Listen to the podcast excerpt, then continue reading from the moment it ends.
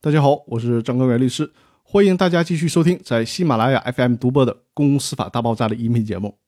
这一期和大家聊的话题是：因继承而使普通公司变成一人公司的时候，应该如何处理？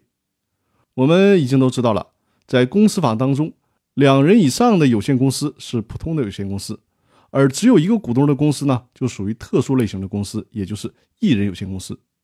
在《公司法大爆炸》音频第一季的时候，跟大家说过。一人公司是有很多限制的，甚至在某种程度上说，一人公司的股东需要对公司的债务承担连带责任。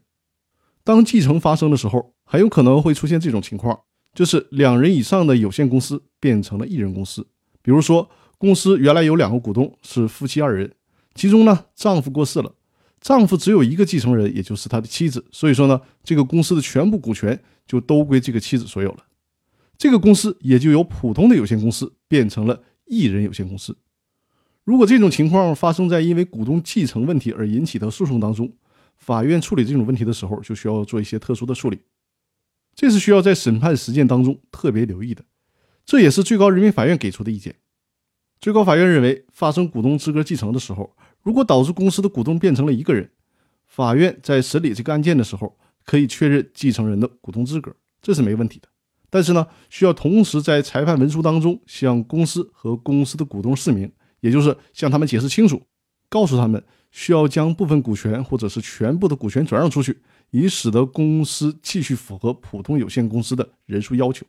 也就是两名股东以上的人数要求，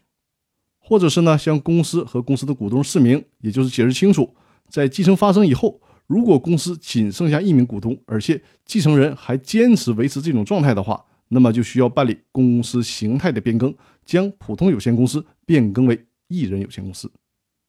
那这一期的音频呢，就到这里了。最近在公司法大爆炸微信群里面，有关公司法问题的讨论非常激烈。那我也想在之后的音频当中，专门开辟出一些音频，跟大家分享在公司法大爆炸微信群里面讨论的问题。这些问题往往是非常接地气的，都是很多企业家在现实当中所面临的问题。相信这些问题的分享也会给大家在实际操作中带来很多的启示。那好了，我们这一期的音频就先到这里了，更多内容我们下期继续。谢谢大家。